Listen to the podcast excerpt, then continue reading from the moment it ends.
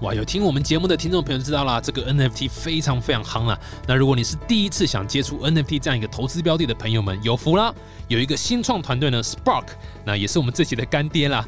他们这一次有跟白昼之夜的参展艺术家 Norman Normal 和伴侣呢，携手创造一个新的 NFT 的 Drop，叫做彩虹女儿 NFT。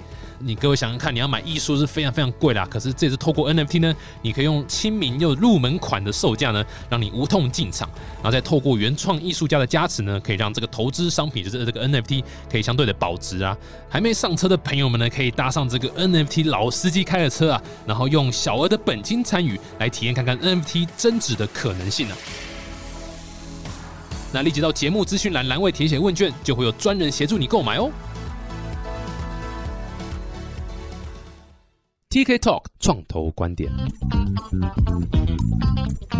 ，Hello，大家好，我是 TK，欢迎来到 TK Talk 创投观点。哎呀，今天很开心，这个请到一个算是我仰慕已久的一个团队啦。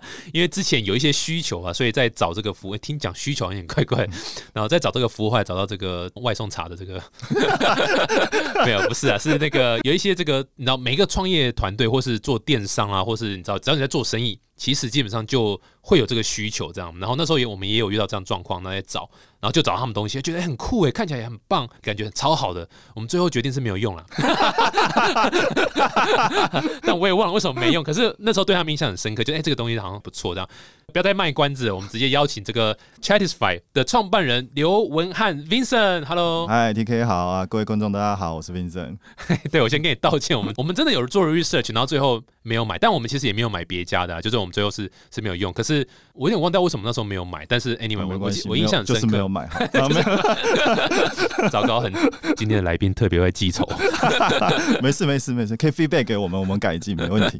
没有，但我记得那时候印象很深刻，就是我们的确是花了一段时间。去找这样的一个服务，这样子好了，先不哈拉这个，你的服务是什么？你可不可以先很快讲一下？Chatify 是什么 c h e l i f y 我们定义自己为社群讯息的处理的专家。那什么叫做社群讯息呢？好，那比如说现在大家在做生意的时候，一定会接触到，比如说 FB 这样的 channel，台湾还要做 Line，甚至有一些比较重视视觉的，卖一些跟美相关的厂商商家，他还会经营 Instagram 这样的渠道。那随着你经营的越多的渠道，表示消费者的讯息会从越复杂的管道进来。那这样破碎的、零碎的、间断性的讯息，通常会成为企业主或者商家一个很大的困扰。所以 Chatify 主要提供两个服务，第一个是我们在各个渠道可以去部署聊天机器人，然后协助企业主去处理一些重复的、知识性的问题，然后交由聊天机器人，而不是由真人来回答。真人可以去做更有价值的事情。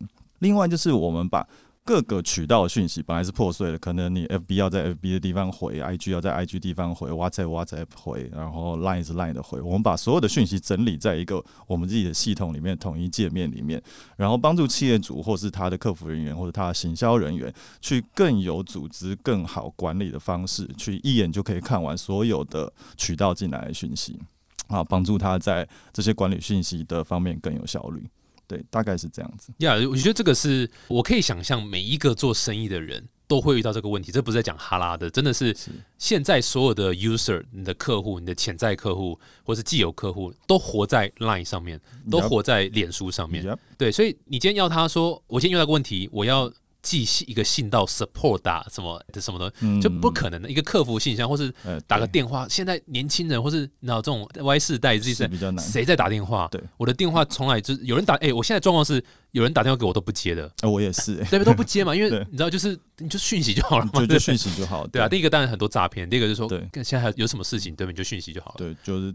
电话来了，搞不好都是奇奇怪怪的。对啊，对啊，对啊，没有错啊，什么什么讨债的啦，或是你知道我上次没有付钱的，就不缺女朋友啦之类的。对 对啊，所以所以现在都是用讯息。那这些品牌或是一个生意，你要你最重要什么？就是客户关系嘛。你如何在有办法在第一时间可以回复客户的呃问题，回答他的问题，或者是帮忙他？那你的成交率很有可能就会提高，一定是肯定是的。对啊，所以这个是现在的状况。你说哦，请所有人都到我的这边一个地方去干嘛干嘛？user 根本不鸟你啊。是，对啊，所以现在有一个这样的服务，就是说一个算是 dashboard 吗？还是一个一个一个像 dashboard 的状况嘛？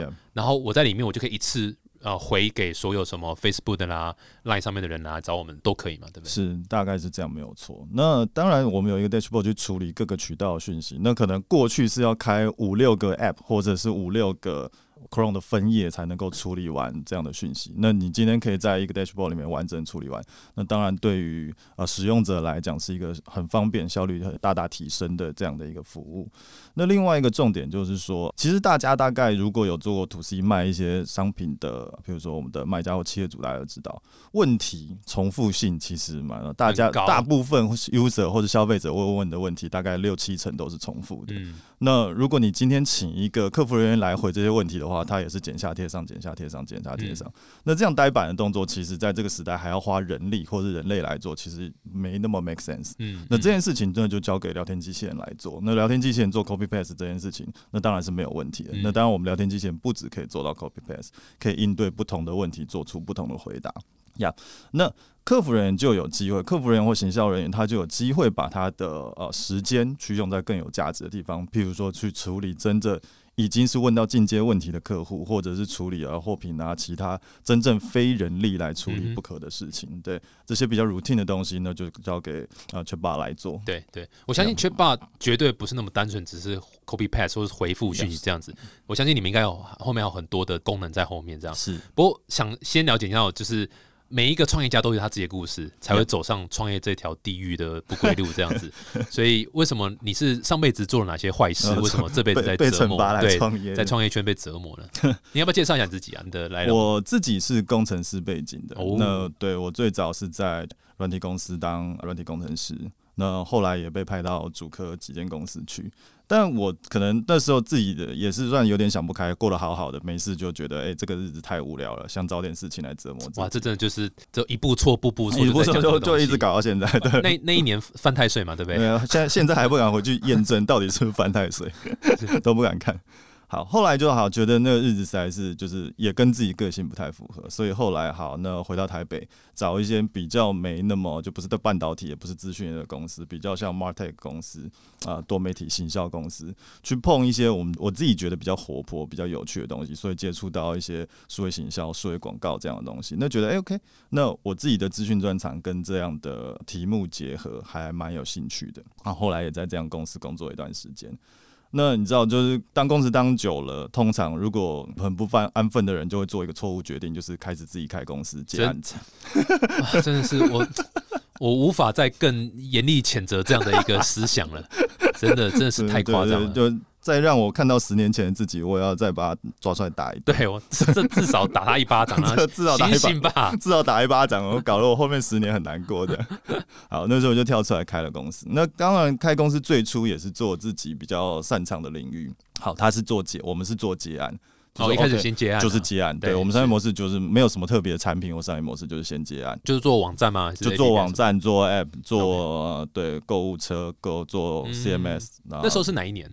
那时候大概是一三年左右哦，那那时候应该需求还是蛮强，呃，那时候需求还蛮强烈的，对，所以那时候也过了。你说赚大钱是没有，但是营运一个公司，大家过得还算舒服，这个倒是过得去。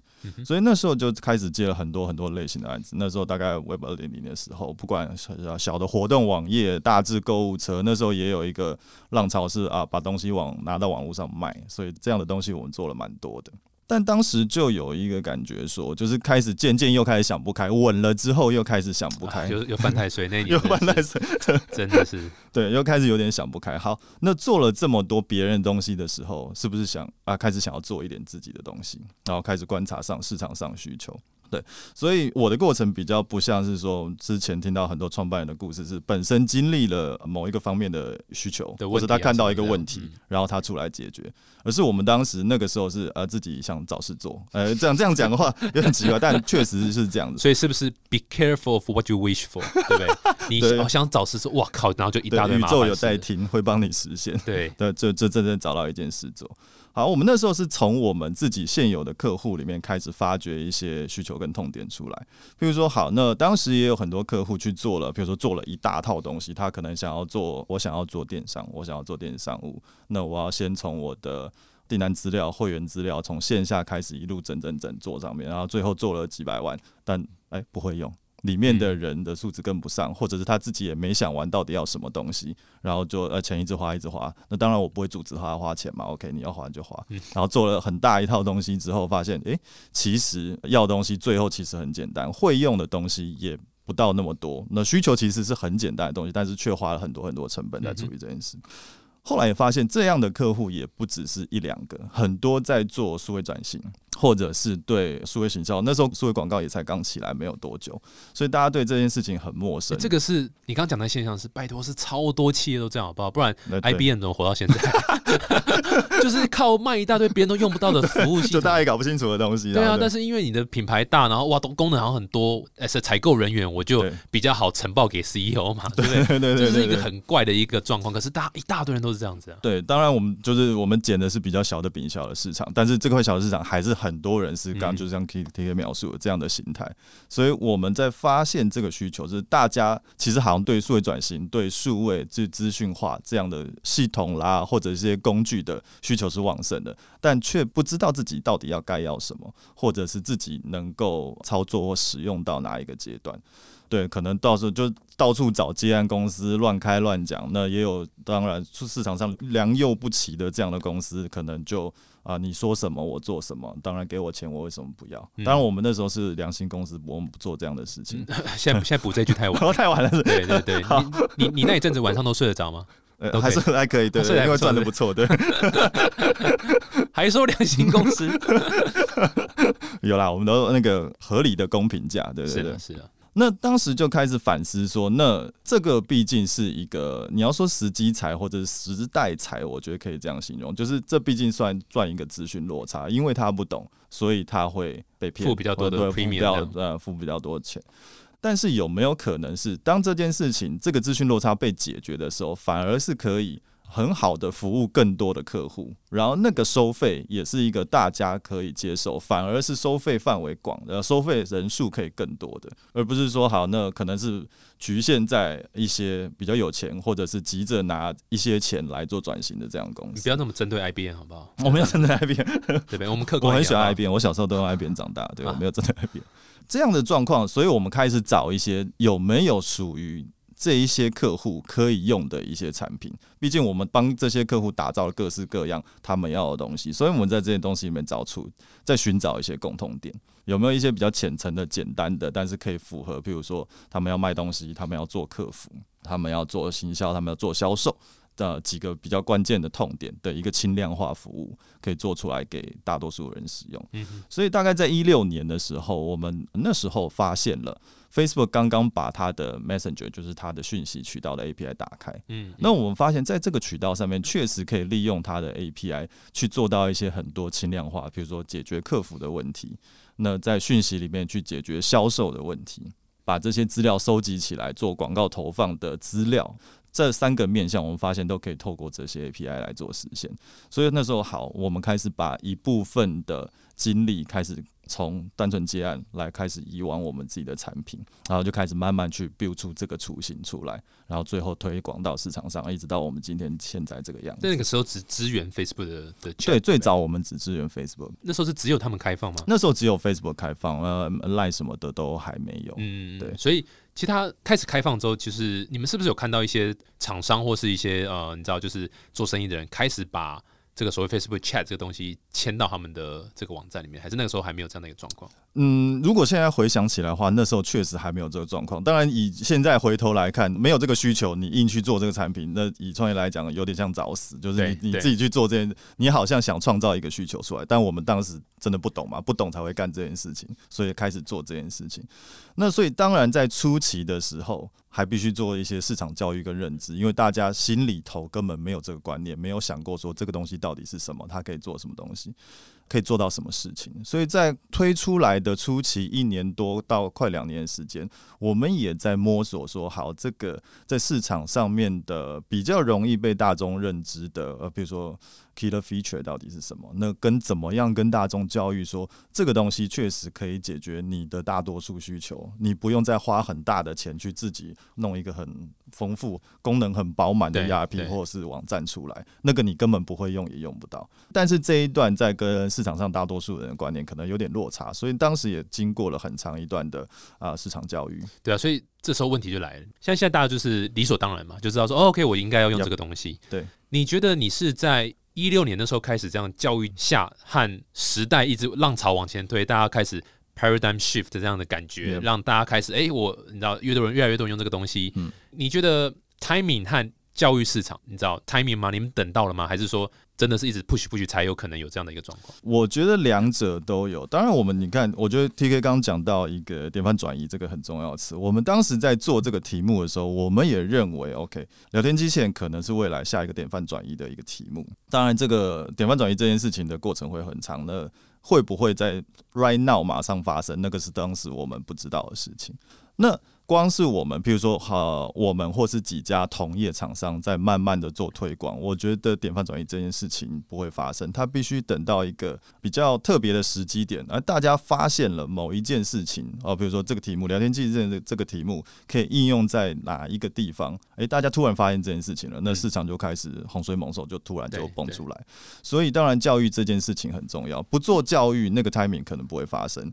但是如果那个 timing 你没有等到的话，你做再多教育，其实大概也没有什么也是丢到水里，也是丢到水里。对，这就是新创团队。其实我在节目上讲很多次，这是新创团队一个基本上只要你做新的东西，你基本上都遇到这个状况，就是说对我到底是要努力的教育市场，还是我再撑一阵子，我再等一下，再等到那个 timing 真的起来？因为教育市场这件事情是非常非常痛苦的。是，而且老实讲，以逻辑来想是不适合新创团队去做这件事情因为完全教育市场应该要大公司才有这个资源做大头这件事情来。做对大头来做，嗯然后也比较 credibility，也比较资源这样。那新创如果做教育市场，其实我以前的想法都是死路一条，你只要要做到教育市场这动作，大大概就差不多 就掰了这样。对但某种程度上，你知道，就是 timing 也很重要，就是说你是不是真的在做现在这个趋势上的东西？是。是因为如果 timing 到了，你就不用这么花心思去教育市场了，对的，你就好好的把你产品做好这样。对的，不过话说回来，又你又很难知道说，就像你讲的，就是假设我都不教育，我只等 timing，又好像有一点，到时候 timing 真的来了，可能也不是我，因为大家对你没有印象，然后你没有真的去 build 你这个 credibility 在这一块，这样，对啊，所以有一点，你知道，就是我觉得没有人有鸡答案。生蛋，蛋生鸡，对，我我感觉，就是对啊，所有人在做创业，你遇到这个问题，你任何人可能都没办法给你一个正确的答案。那我想讲的是说，这个是每一个创办人都会遇到的问题，然后你可能真的要去思考一下，说你是不是应该继续在这个产业教育市场，是。还是你换一个市场现在可以接受的东西？这样，是。以我自己为例，其实我们公司也是原本在做 A 产品后来某种程度上我们是一直教育、一直教育、教育，我们花非常非常大力气教育哦，嗯。也当然也非常多钱在教育，嗯。可是后来发现，哎、市场要的是另外一个东西，是。所以我们后来换了一个这样市场比较能够，还是在同一个 mission，同一个 mission 还是没有变，但是换了一个市场比较能够听得进去的声音，哇，那个速度就对感觉就差很多。对对所以，我呀，我只是好奇，就是你们那时候有没有在 debating 这种 internal 在团队里面的 debate，到底要继续做这个东西吗？还是我们换另外一个东西做这样？团队倒是蛮一致的啦，没有说真的去呃质疑说这个东西到底能不能走下去。我们那时候比较有的共识是说，那我们怎么样尽快去找到那个 killer point，到市场上 killer point 到底是什么？所以我的方法大概就是，当然我们的主轴核心是在去处理讯息这件事情，但我们就是拿聊天机器人简单来讲，它就是一个 API，就可以你可以拿来做任何自动化的事情。所以我们开始尝试说，比如说不止做讯息，比如说 Facebook 上也有很多，你有做粉丝团啊，然后你有做一些社团，比如说那留言算不算是讯息的一种？留言算不算讯息的？就比如说粉丝团，我们呃一般的企业会做很多的贴文啊，会发贴文，那留言算不算是讯息？企业需要处理的讯当然息的一种不算啊，因为留言传来传去，说啊，不停，不是那种流来流去的留言，留言传来传去，说不停。音很准，很厉害，都不用音乐。对，就是一般的贴文下方的使用者的留言是，啊，对。不要再讲歌名哦。哦，对，讲歌名我也想唱，对不要这样子。好，好，我们去掉这个字，不要再讲留言。那这种类型的资讯是不是企业也需要处理的？然后它的每天要处理的量也很大的东西，那也是。所以我们开始去改一些。不能说改整个方向，是在同一个主轴里面找到另外一个方式说那我们同时帮企业去处理留言，或者是处理它一些数位广告的问题。OK，那开始我们的方式就是在同一个主轴之下，开始尝试一些不同的功能，然后快速的更迭往市场上面去丢，然后找到一个市场上，诶，真的 feedback 比较好的东西，然后就开始在那件事情上面加码一些力道，然后让这这个东西。变成是比较广为人知的部分。对对对，我觉得这是蛮多团队可以参考的一个路径啊。因为的确，就像讲，就是我们有个想法，想做个东西，哎，然后可能一开始推出来，基本上我觉得 guarantee 是一定市场反应都不是你想那样子。对，然后就是要慢慢的修修到，哎，好像终于找到像你讲的 killer application 啊，或者是 killer feature 这样相关东西，然后才有可能把它再继续做深这样子。对，所以这一条路的确是不容易啊。我觉得也是给各个新创家、这个新创朋友们的一些参考。基本上你一定会经历这条路，一定会碰到这一条路，对，而且很痛苦，对，真的蛮痛苦，因为那段时间就是我们我们讲创业是隧道嘛，对，然后你就是一直在隧道，还看不到前面的的这个光嘛，这个出口这样，所以在隧道里面这段时间真的是蛮痛苦，的，连路灯都没有。对对啊，很可怕，然后可能又有灵异事件这样子，对，又有一堆鬼故事出来，鬼会经过的。对啊，这创业一大堆鬼故事，这个大家也都理解啊。嗯，哎，所以那我们回到那个 Chatisfy，哎，先换个名字啦。啊，来不及啊，做好久了。哦，对，很难念，很难念。但呃，Chatisfy 除了所谓让大家可以透过 Line、Facebook。Reach 到就是厂商，然后你知道有一些简单的 bot 回复之外，还有没有什么其他功能？我觉得近年来一个比较重点的题目会在于数位广告这一段。好，那广告这个题目，当然大家近年来讨论的很激烈，不管是 iOS 十四这样的题目在。那当然，我们能够做到一件很特别的事情是，过去譬如说在收集广告资讯，大部分是在网页上。比如说网页上，我们现在假如说我们是一般使用者，我看一个网页，现在进到一个网页，他都会问你说：“哎，你同不同意我收集你的资讯？你要按同意或是不同意。”但是过去很少有一个这样的工具，是企业主可以在跟客户对话的同时，同时把这些当做广告资料。嗯，哎呦，这句话好悬哦！刚刚是中文吗？呃，刚是中文 没有错，可以再说一次吗？好，我们先讲一下 Facebook 基本的广告逻辑好了。Facebook 广告逻辑就是哦，他可能会买一些比较他自己抓取城市的城市码，在一般的网页上。呃，消费者在逛网页的时候，Facebook 大概就会去抓取他的，比如说浏览的行为啦、浏览的喜好啦，比如说他在某一件衣服上面停留时间特别久，那代表他可能喜欢这件白色的短袖之类的。好，那 Facebook 就会知道这个人喜欢大概白色衣服，甚至再粗浅一点，也会知道他这个时间区间内，他可能需要一件白色短袖的 T 恤，呃，在这个夏天的时间。OK，那这个人大概就有一个基本轮廓在。但是以商家来讲，呃，消费者在跟他对话的过程当中，能不能跟消费者对话的这些资讯，也变成是他一个可以往后再利用的广告资料？比如说，消费者在讯息里面可能跟你沟通的很明确了，比如说他就是要某一件蓝色的裤子，那他可能就是喜欢这样的颜色，或是他现在需要这样的。呃，一个配件，一个一个衣服，一个裤子这样子。那如果他都已经这么清楚的描述出了他的需求的时候，那你有没有办法去找出跟这个人相似轮廓的人，然后推荐那个人同样的商品呢？懂。对，过去的技术可能这件事情比较容易发生在网页上。好，在网页上面做浏览的时候，那商家跟 Facebook 比较容易取得这样的资料。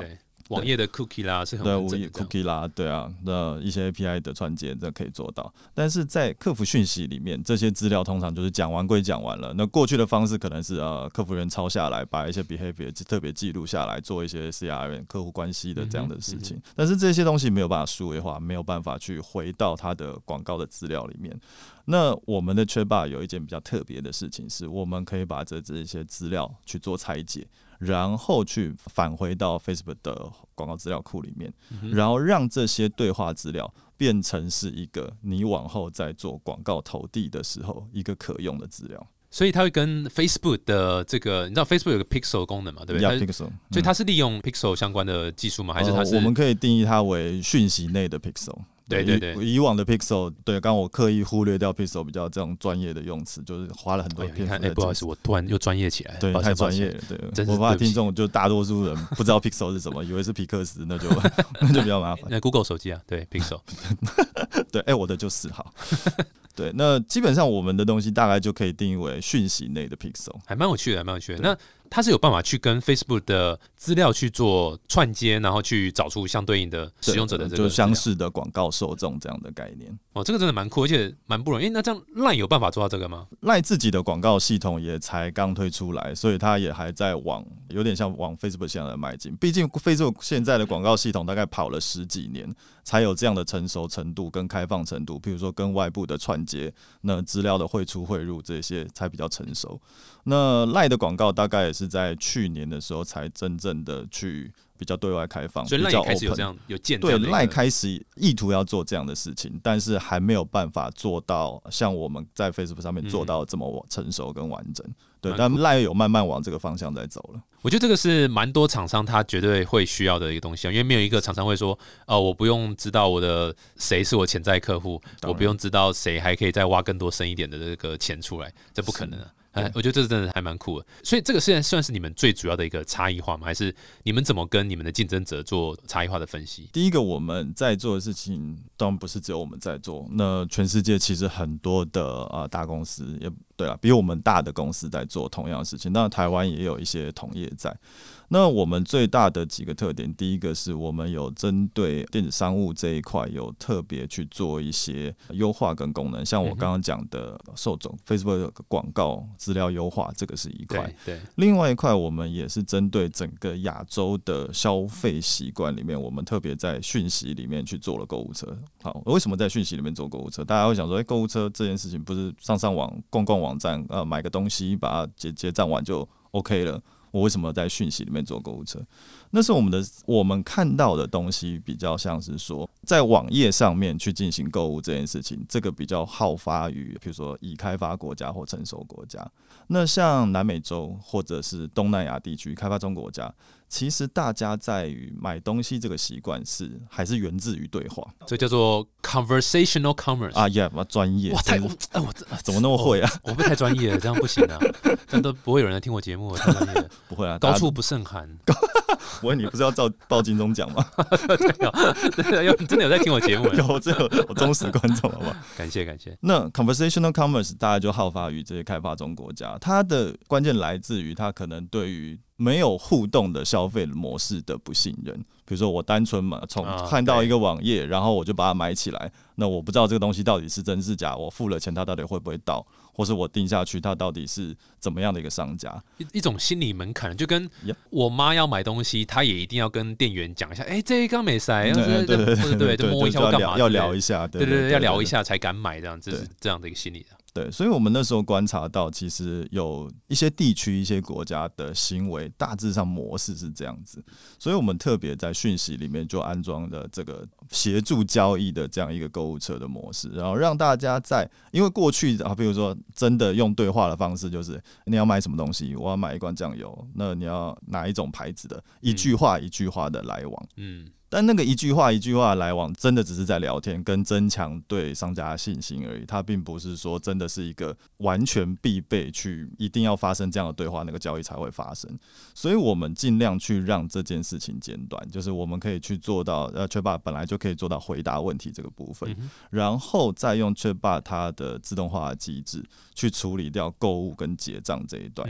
它可以看到很完整的商品讯息，那它可以在看完商品讯息之后，直接进行购买跟结账的行为。那中间也都是在 chat 都在 Chat 里面完成，所以那这件事情就可以把人力这部分去节省掉，或者是优化掉，人就不用一直在花时间跟 A 婆婆、B 妈妈、C 奶奶一直在做这样重复的沟通跟聊天的过程。嗯，人的时人的时间可以稍微去做安排上面可以去做更优化。哇，我相信这样台湾之后失业率可能都是因为你啊，对对。没有啦，这开玩笑，这不是取代人，而是不是帮人的这个工作效率提高，对，因帮为你不用去处理这些对对对 gritty 对的事情，这样。对对对，就是比较 routine 的事情，我们把它处理掉，人的价值反而会因此更被彰显出来，因为他的时间可以去处理更更需要的事情。对对你刚刚有稍微提到你们针对电商做优化，所以我好奇你们现在的使用者的轮廓大概怎样？就说电商是最多的吗？还是你们有大概的比例是怎么样？好，我们当然初期的设计像这样的机制都是否电商在出发，但是一直走到我们现在就是一经营到后期，其实不同行业别的客户也很多了，比如说媒体啦、服务业啦，或者不做一些线上销售、零售业，其实都开始也会有这个都都开始用。对他可能单纯就是做一些互动啦，或者是讯息的回复，那他不去做线上销售这件事，那也可以用全吧。这也完全没有问题，所以现在的客户轮廓其实大概已经扩大到说，你只要是呃卖东西的，或者是需要跟你的消费者产生互动的行业，基本上都属于我们的客户范围。但现在最大宗还是电商吗？电商大概还是占一半左右。哦，OK，理解理解。我觉得的确是这样，就像你讲的，就是我要卖东西，我很难想象你卖东西。是不用跟客户做任何客服啊也好，或是回答问题什么。你不想跟他讲话，他也会来找你。对，你跑不掉的，跑不了。对对 对。然后更有趣的是，哇，连其他非卖东西、非线上商务相关的也会使用这样东西。就是，只要你想要跟客户距离拉更近啊，然后或者说你知道更好的品牌形象，其实就都还蛮需要这样的一个服务的。没错，还蛮酷。哎，而且你们公司是不是在？你看我提到东南亚嘛，所以对你们公司是不是算在东南亚的市场算也有打开那边的市场呃，我们算是应该说台湾团的创业团队里面，我们真的有在蛮注重做跨境、跨出台湾做这件事情。那我们大概在一八一九年的时候，我们已经开始去尝试一些东南亚的国家。那主力大家都放在比如说马来西亚、泰国、越南几个数位化程度还是相对来讲比较高的地方。嗯，因为数位化程度太低了，我们大概也做不来，因为毕竟要跨出去做这件事没有到很容易，所以我们还是找一些我们觉得那个国家的阶段，呃，我们可以比较能够。处理能够比较能够掌握的地方去做初期的尝试，对。那当然，我们从二零一八到二零一九交接一直做到现在，中间经过一个蛮关键的时间，就是 COVID nineteen 的这两年。这两年当然说，诶，跨海这样做推广，它是有一些些难度在的。对，那当然，COVID-19 让很全球很多的公司啊、小商家都变得是停摆、不能营业的状态。所以，当然我们在二零一八、二零零九年的时候，其实我们已经做出还蛮好的初期的 landing 成绩，有一些 traction 出来了，就是诶，开始有一些商家看得懂的，他走的比较前面的一些商家开始采用我们的服务。我们的服务是 SaaS 的 model，就是大家上来自己就可以用。所以，那那时候可以做一些很简单的空军。的，比如说投投广告，然后做一些当地的客服，那就会有一些初期的用户上来。那当然，我觉得也是刚好业务期间要看起来要大爆发、要成长的时候，遇到 COVID nineteen，所以稍微停顿了一段时间。那我以为 COVID nineteen 反而是让更多人需要你们这个东西。其实我们本来自己也是这么想，但实际上在市场上的验证。不完全是这个样子。好，市场上的状况比较会是说，我们那时候观察到是已经在采用我们服务的人，那当然一定继续用，那表示他是数位化工具的 early adopter，在那个国家那个地区来看，那他当然当然继续去用。但是因为 COVID nineteen 这件事情其实来的是猝不及防的，突然间大肆爆发，所以。一些商家可能还来不及找到方式的时候，他就已经面临甚至存亡或是抉择到底要不要继续下去的阶段。所以，当然有一些商家脑子动得快的，或者是愿意尝试的心态比较积极的，会来得及找到一些工具去辅助他。但是，更多的商家是那。选择先停损，我先关掉，或者是我钱真的就是烧完了，我一点办法都没有。我处理的不是怎么卖掉，是我后面一大堆库存已经把我压得喘不过去。所以我们当时的认定也是说，哎，会不会突然，哎，因为业绩，因为 COVID-19 业绩大爆发？但是我们实际上在观察到的事情是，其实商家的转型到了该转的时候才转，已经有点来不及了。而且很多的品相，譬如说像。COVID nineteen 还需不需要化妆？不需要了。那呃，还需不需要穿漂亮衣服出门？不需要了。这些本来在做销售的大众的这些品相。那突然间也不会需求那么再像过去那么强烈。化妆品不需要，但是滤镜 App，但是销售的蛮好的。那 滤镜 App 这个是刚需，这一定要，这跑不掉。没有，我我觉得你刚讲一个点，就是这也是我自己跟很多做软体的朋友，还包括我们自己公司也是，就是很多人会觉得说，哎，Covid nineteen 所有的软体公司都会受益。那其实说老实话，我倒不是说要帮软体公司说话什么，但真正的事实就是，反而很多企业公司，就是我们要去本来去开发的。他们反而会选择说，我就先休息，或者甚至像我的策略比较保守。对对对对对，没错，就是可能想说，哦，反而。因为现在生死存亡之际，我反而先不去 try 任何新的也东西。没错，没错。所以反而真实状况是这样，所以这次 COVID nineteen 真的是严重影响很多产业了。那那当然除了这种可能像你知道就 PC Home 啊或什么哇，那已经是很大了。然后的确那个也许有可能有受益，对呃，但是很多软体的形状是哇，其实是被打的蛮惨的。对你说，当然我们家的状况当然是业务推展，当然就没有想象中的突然达到大爆发的程度。但是当然你说到很受损或是很严重的影响，倒是还好，当然还是做慢慢的在推进，嗯只是说不如当时的想象，好像找到 traction 突然就爆发就对没有。因为那个时候就如同我们刚刚聊的那个部分，很多本来可能都已经在观望甚至要采用的商家开始渐趋保守。呀呀对，或者是他直接从地球上消失了，这种状况其实真的非常多。Thanos 来谈一下。弹一下，他就真的就就不见了。对，哎、我好奇问一下，就是为什么一开始你们会选东南亚？然后你们第一步是选哪个国家？然后怎么开始打进去？就如同我们刚刚有聊到 conversational commerce，那我当时在看 Chatbot 这个题目，就是我们在做讯息这个题目，我们就在找那讯息的量最大的是哪个地方，或者是在讯息里面。它的模式使用模式最多的是哪个地方？好，那譬如说以台湾来讲，讯息里面最多的可能还是在做交谈沟通这样的事情，买东西相对少一点点，因为大家买东西方式很多，上网买呃任何实体零售买都很方便。那我们大概看到说，诶，那时候我在东南亚的一些朋友也在那边，那大家就观察到一个模式，说，诶，那边所谓的上网买东西，其实叫做讯息买东西，就是一句话来一句话往这样买东西。那时候就开始找到一个我们比较中长期的 goal 是说，诶，那我最后的东西可能在那边，在东南亚这样的地区会有很好的发展。那当然，那时候看到南美地区也是有，但是以距离来讲，或是以文化的相近度来讲，我们当然是选择一个比较呃靠近自己的地方，嗯哼嗯所以那时候大家就锁定东南亚。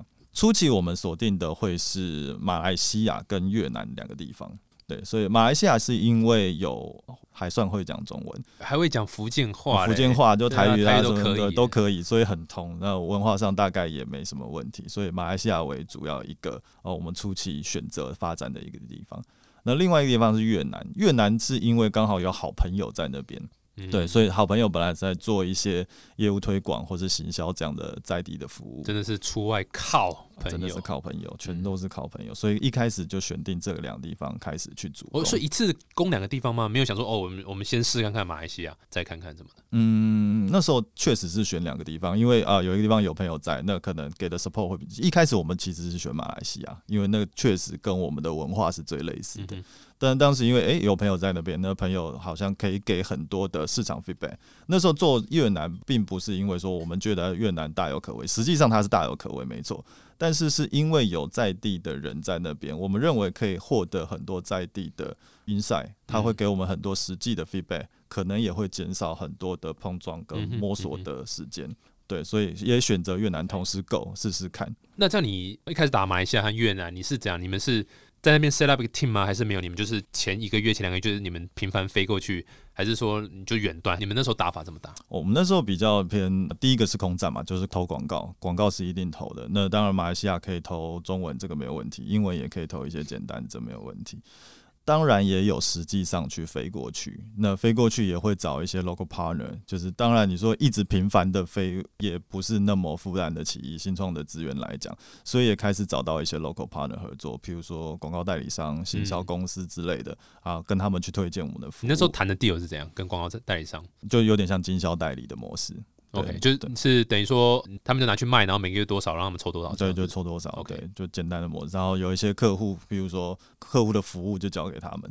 那我们跟一般，譬如说像我们那时候在马来西亚去谈的这些经销代理的模式，有点跟我们传统在谈经销代理的模式有点相反，是我们会到客户给这些经销代理商。嗯，过去来讲，可能是我把东西给经销商，他自己去找他去开发客户，他去开发，他自己去找。但我们的模式比较像是说，哎，经销代理商他可以把自己的客户去 onboard 上来，但是新客户、陌生用户是有点像是我们到就是你的空战下来到你们那边，对空战下来到我们这边，因为我们获取名单这件事情还还蛮顺利的。嗯但是我们的 service 可能就没有办法像当地的代理商那么到位，嗯所以我把这个模式反过来，我们获得名单或是获得客户联系之后，我转 pass 给代理商，让他去做更好的联系跟更好的服务。嗯因为我的目的最终是客户采用我的产品，到底他的服务的流程是怎么样？其实我觉得这不是我最在意的事情。对，我我觉得蛮多团队都有这个要走跨国的这样的一个计划，可是真的是不容易，说老实话。所以很困难。你们算是有一些成绩的，在东南亚这边。你你觉得，你知道，就如果要给一些建议，或是给一些这有些雷不能踩或什么，有有没有特别针对要跨到海外的一些那个啊？如果真的要以我的经验出发来看的话，我会觉得第一个是不要觉得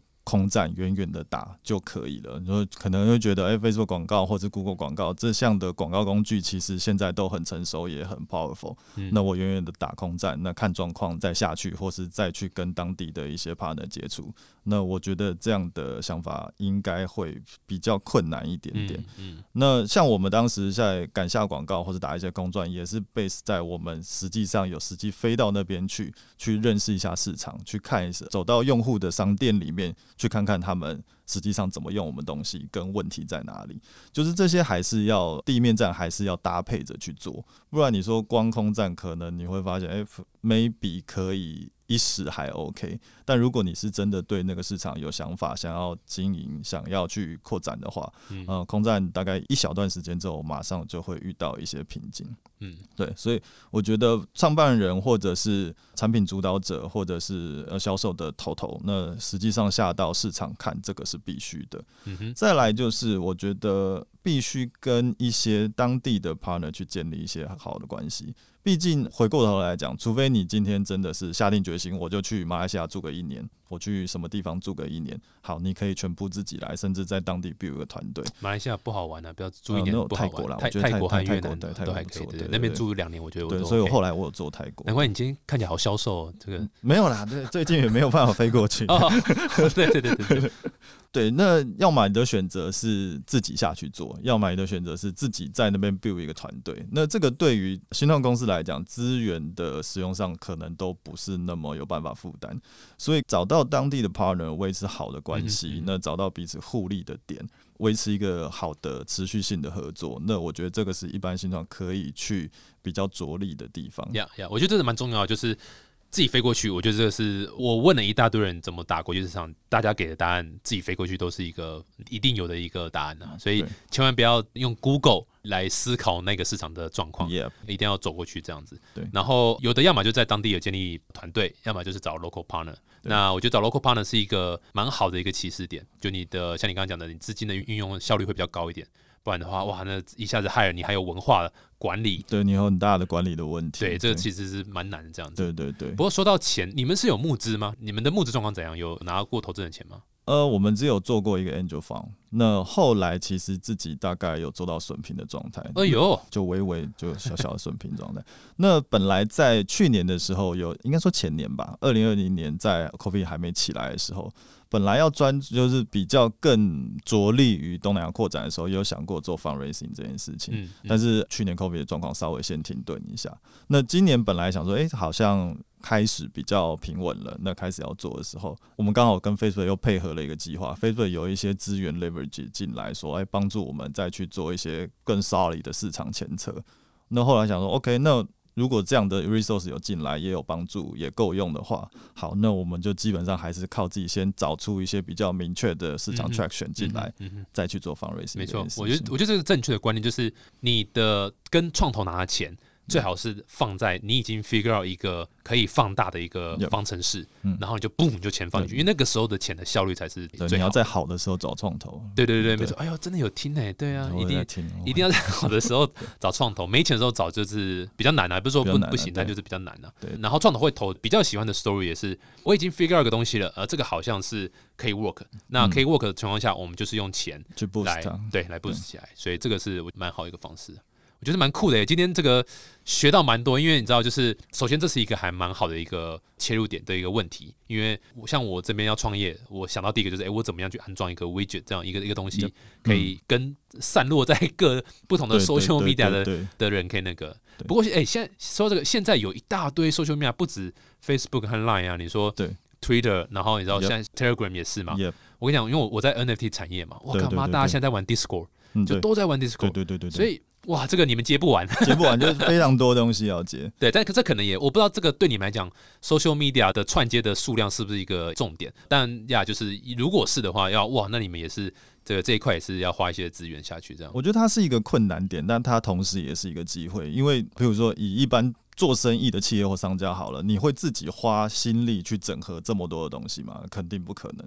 所以。一定会需要有一个 third party vendor 或是这样的 service 帮你把这些东西整合完。那我觉得这样就是一个机会点。嗯哼，当然这件事情难度很高，因为。这么多的渠道，这么多的 channel，这么多不同 type 的讯息，但是如果有办法做到这件事情的话，那可能就是你的城墙，你的对，没错，对，那你的 unique 的点在市场上 unique 点，所以确实这件事虽然难，但是也是我们现在在朝向的方向，就是我们尽量把所有 channel 的讯息去整合到一个比较完整可用的状态，然后轻量化提供给我们的使用者。呃，不管你今天要经营的是哪一个平台、哪一个服务、哪一个渠道。对，那我们的 service 都能够跟得上。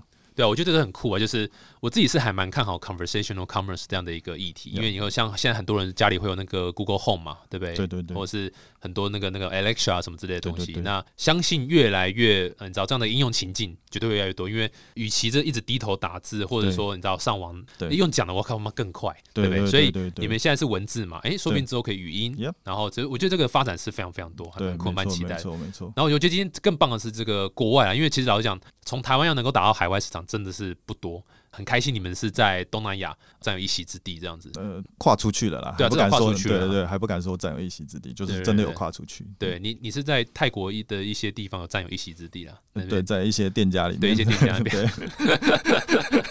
但就是呀，至少有跨出去，然后有一些方式可以分享给一些新创团队，我觉得真蛮好，大家可以参考。最大重点真的是不要 Google 海外市场，不要 Google，对，真的是不要 Google 海外市场。我我听过很多就是。